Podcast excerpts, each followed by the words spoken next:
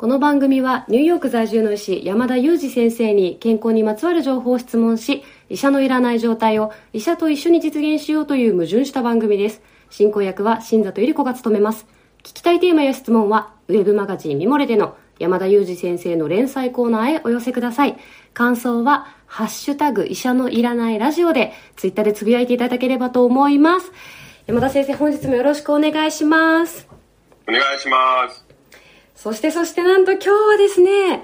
もう久しぶりにゲストの方をお呼びしております。ちょっと山田先生からご紹介いただいてもよろしいですか？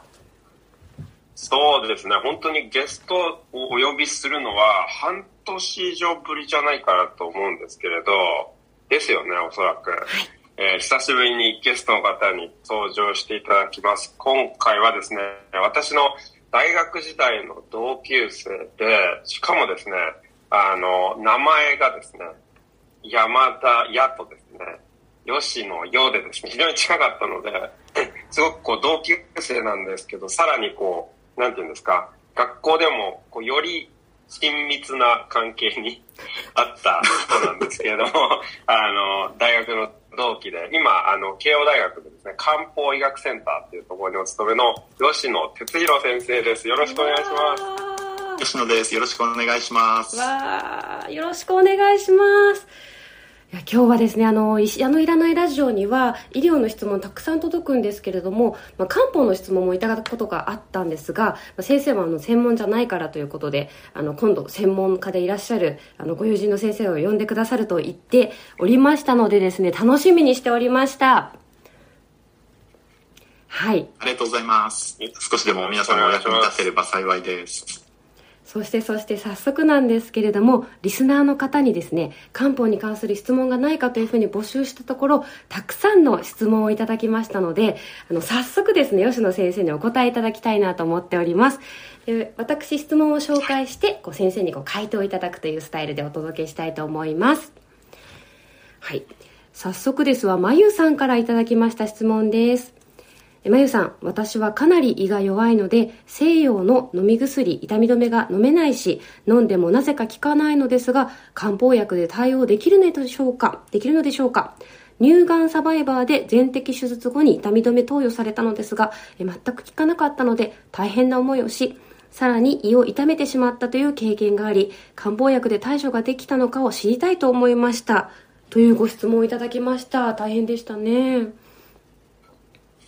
そうですね。ありがとうございます。あの、確かに、あの、西洋薬で、まあ、いろんな理由で西洋薬が飲めないと。例えば、まあ、効果が、あの、芳しくなかった、不十分だったっていうことだたり、あの、まあ、残念ながら副作用が出たり、まあ、特に痛み止めは、あの、多くの痛み止めは、まあ、あの、胃が荒れてしまうと、胃が痛くなってしまったりすることもあるということは、まあ、一応知られてはいるので、あの、まあ、そういう意味で、あの、どうしても飲めないという方もいらっしゃいますね。それで、漢方に関しては、まあ、いわゆる神経痛であったり、慢性痛であったりというところに対して使う漢方薬というのは、いくつかあるんですけれども、あの、そういったところに対して、あの、長引く痛みに対して漢方薬を使うということも、あの、我々普段から日常的にやっているので、あの、そういう意味では、あの、助けになるんじゃないかなとは思いますね。あの、代表的な痛み止めは、あの、トリカブトを使うんですよね。なので、あの、トリカブトってあの毒としてすごく有名な、あの、植物なんですけど、あれをこう加熱したり、塩漬けにしたりして、その毒っていうところを、まあ、抜くと。でそうすると痛み止めの部分だけが残るって言われてるんですね。なので、まあそういったものを使いながら、まあ、あの、なんちこう、まあ、毒を持って痛みを制すというような形で、え治療していくということになりますね。そうなんですね。あの、ね、もちろんこのまゆさんのように痛み止めが飲めないという方多くいらっしゃるのであの多くの方に興味のある質問だったかと思いますそしてびっくりですやっぱえトリカブトはもう毒というイメージしかなかったです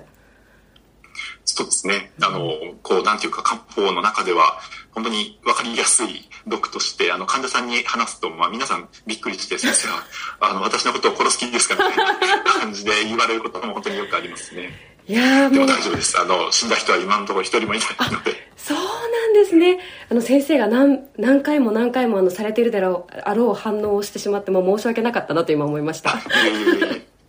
まあ、あの、患者さんでは実は、あの、亡くなった方はいらっしゃらないんですけど、うんうん、あの、こう、ちょっと話としては、うん、あの、昔、あの、有名な東大の薬理の教授で、あの、ご自身でもトリカブトの研究をされているような、あの、生薬学の先生が、まあ、あの、本当に痛みに対して飲みすぎて、残念ながら不幸な結果になってしまったということ自体は実はかなり有名な話として僕らの中には残っちゃいるんですけど、まあ、本当にそういう逸話として残る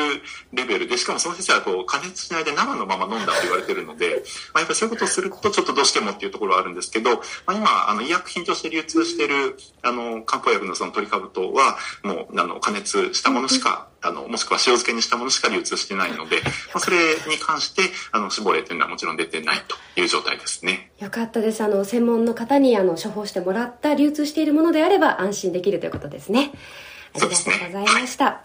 でねは早速次の質問に、え移りたいと思います。え篠市さんからいただきました。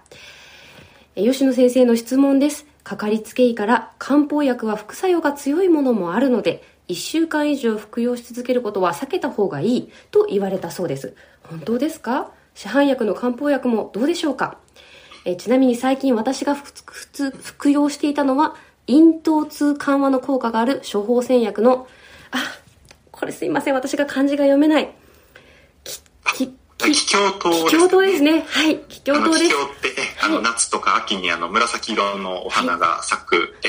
あの、可愛いお花ですね。まあ、それの根っこを使う気境糖で、気境糖ってあの、その気境の根っこと、あと、肝臓、そのリコリスキャンディーとかであの、真っ黒いこう、グーグル巻きのキャンディーまあ、日本であんまり売ってないと思うんですけど、はい、まあ、それの、あの、二つの、あの、生薬が入ってる、えー、まあ、咽頭痛に使われる、本当に有名な、漢方薬ですね。で、あの、確かに、あの、漢方薬にも副作用があるというのはおっしゃる通りで、あの、確かに気境糖の中にもそれなりに肝臓が入っていて、この肝臓というのは、えー、飲みすぎると、まあ、あの、量が過ぎると、えー、副作用が出るということは非常に、あの、まあ、知られていて、例えば国家試験、お医者さんの国家試験にも出るぐらい、まあ、有名なものではあるんですね。で、漢方薬で有名な副作用は、この肝臓を飲みすぎた時に血圧が上がってしまったり、ミネラルのバランスが崩れてしまったりっていうことが、まあ、一つ有名な副作用ですし、まあ、それ以外にも、あの、まあ、先ほど、あの、痛み止めの話にもあった通り、漢方薬飲んでも胃が痛くなっちゃうとかっていうこともあったりはするので、まあ、そのあたりは、あの、まあ、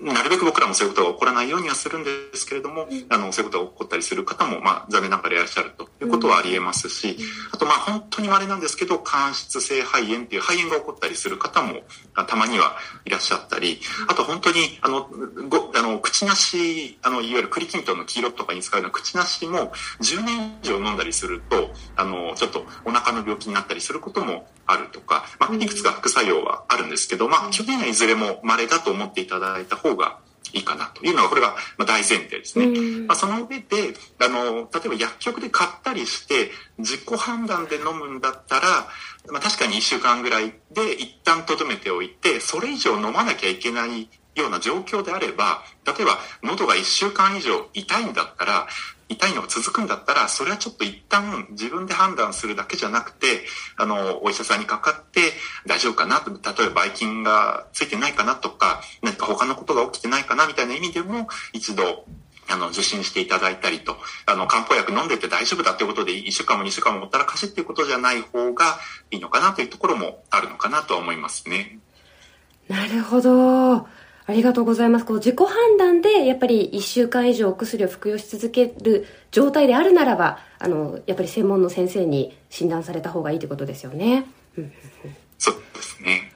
ありがとうございます。これも、あとまあその、医者のいらないラジオでも浸透している、あれですよね。症状が出たらまず原因を探るっていう基本ですよね。そうですね。やっぱりあの、先生方はおっしゃることが共通しているのだねということを私は改めて認識いたしました。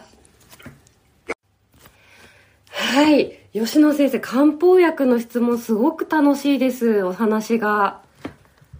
ありがとうございます。いやなんかトリカブトのお話だったりいろんなあの先ほど口なしがクリキントンの黄色だよとかそれを飲み続けてるとこういうことがあるよというのは、まあ、全く知らなかったので新たな学びになりました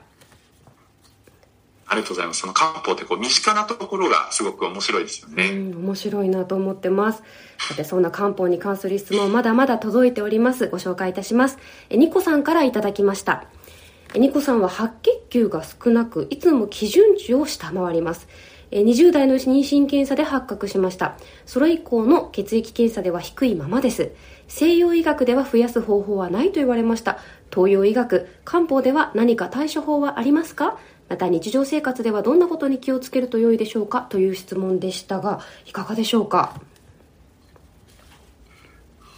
そうですね。うん、あの、非常に、あの、なんていうか、西洋医学的にも説明がつかなかったり、対処がないと言われると非常に心配になると思います。で、えっ、ー、と、まあ、これに関しては、まあ、いいニュースと悪いニュースがあって、悪いニュースから言うと、あの、漢方薬でも対処はできないかなと思うんですね。あの、漢方薬を飲んだから、その、例えば白血球が2000だった。ちょっと低いですねって言われた。まあでもそのまま様子見ていいですよって言われた時に、漢方薬飲んだから4000になって5000になって、あ、正常値になりました。よかったですねっていうのはちょっと難しいかなと思うんですね。で、えっ、ー、と、まあそれは悪いニュースかもしれないんですけど、いいニュースは、まあ、逆に言うと何もしなくてもいいっていうことでもあると思うんですよね。その極端に低くなければ、まあそれは様子見ていいっていうのは別にこの絶望する話ではなくて、まあ原因がわからないけど、あの、まあなんていうか、肺炎に毎週なってる、毎週ってことはないかもしれないですけど、毎月なってるとか、なんかよっぽど大きい感染症にしょっちゅうなっちゃって、1年に2回は入院するんですみたいなことがあったりするようでなければ、まあ基本的には、その少ない数、あの、血液中にある血あの白血球がちゃんとあのニコさんの体を守ってると。じゃあそれでいいじゃないかということなんじゃないかなと思うんですよね。なのでまあそれはそれでご様子見ていただいてもいいのかなっていう意味ではまあそれはいいニュースなんじゃないかなと思いますね、うん、ちょっと全然漢方の話じゃなくて申し訳ないですけどいやいやありがとうございます。そういう回答になっちゃうかなと思いますね。山田先生これはよく医者のいらないラジオでもお伝えしている数字遊びをしないにつながりますか？どうですか？おっしゃる通りです。やったやっぱり先生方同じことをおっしゃってますね。さて、ちょっと自信をつけた私はどんどん質問を、え、吉野先生にぶつけていきたいと思います。え、続きましては、こうさんからいただきました。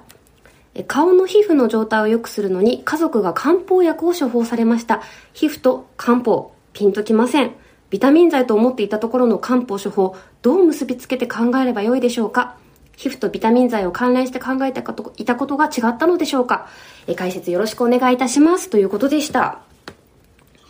りがとうございます。これはあれですかね、こう皮膚の調子が良くないから、うん、ビタミン剤でも出されるかなと思って皮膚科に行ったら漢方薬が出されてびっくりしましたと。いうシチュエーションなんですよね。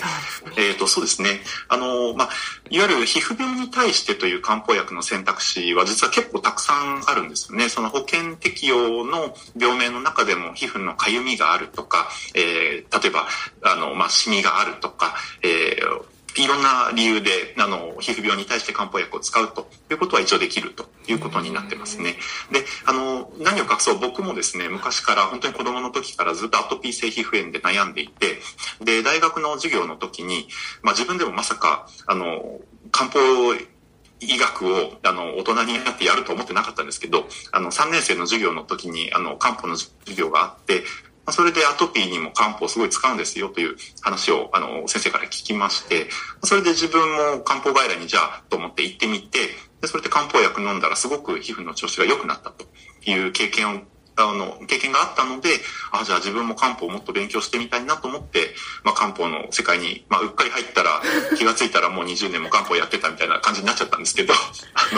の、なのでそういう感じで、あの、皮膚に関して本当に漢方っていうのは昔から使われていて、慶応にも、あの、皮膚科の先生がアトピー外来やってくださってたりとか、あの、まあ、我々も、あの、漢方薬を皮膚病の方に使って、えー、どのぐらい良くなるかっていうことを、まあ、ある程度、あの、数字で、あの、表示して、まあ、このぐらい良くなるんですよとか、こんな血液中の数字が良くなって、本当に、なんていうかこう、治った気がしてるだけじゃなくて、本当に治ってるんですよっていうようなことを示したりするような論文も、あの、去年発表したりとか、そういった形で、あの、いろんな研究が進んでいるので、まあ、そういう意味でも、あの、本当に、えっ、ー、と、まあ、医学的にも、あの、漢方薬が皮膚病に今いろんな形で効果がある、期待できるっていうことは言えるんじゃないかなと思いますね。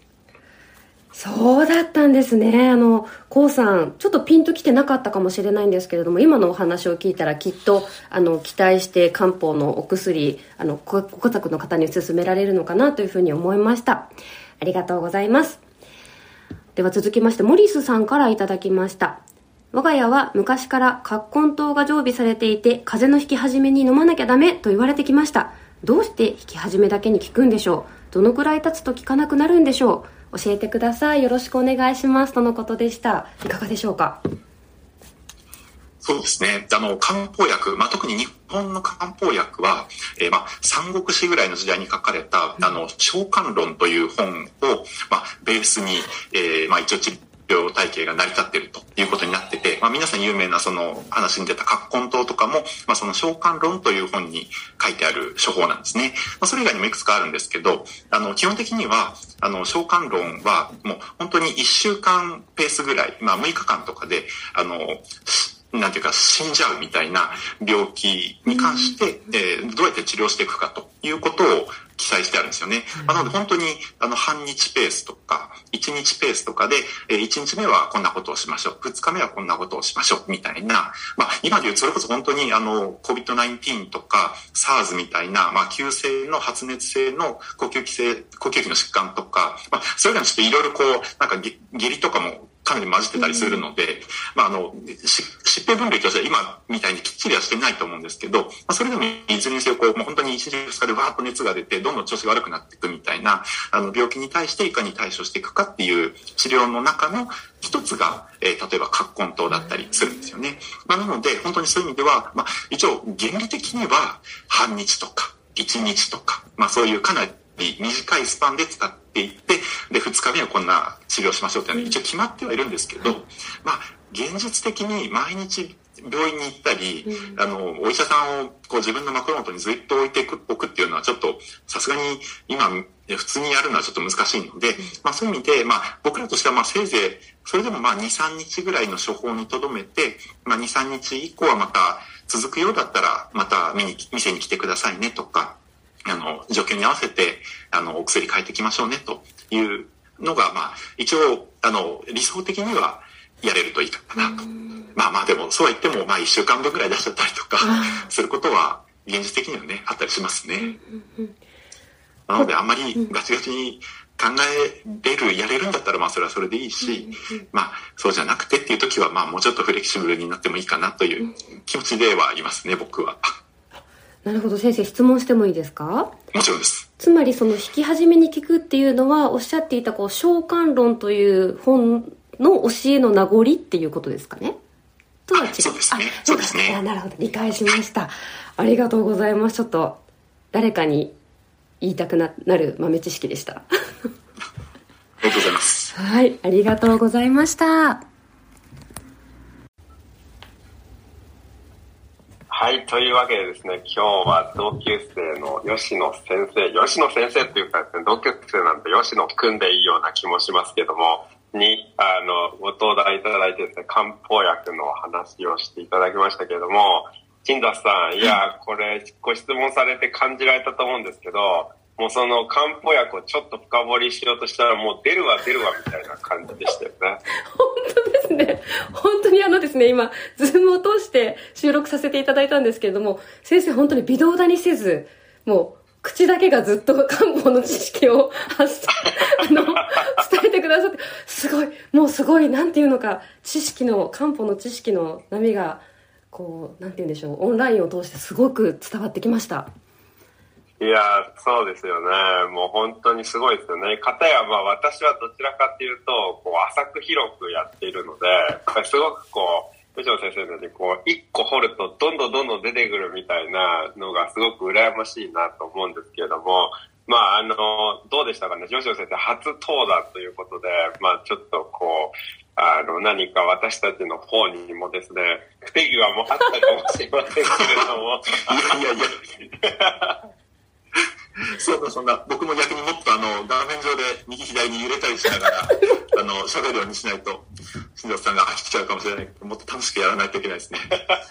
僕ももっと、ね、確かに。微動だにせず、口だけ動いていたっていう、やっぱりフィードバックがあったので、次はやっぱりもっと身振り、手振りをつけて。もっと、もっとやっていこうと思います。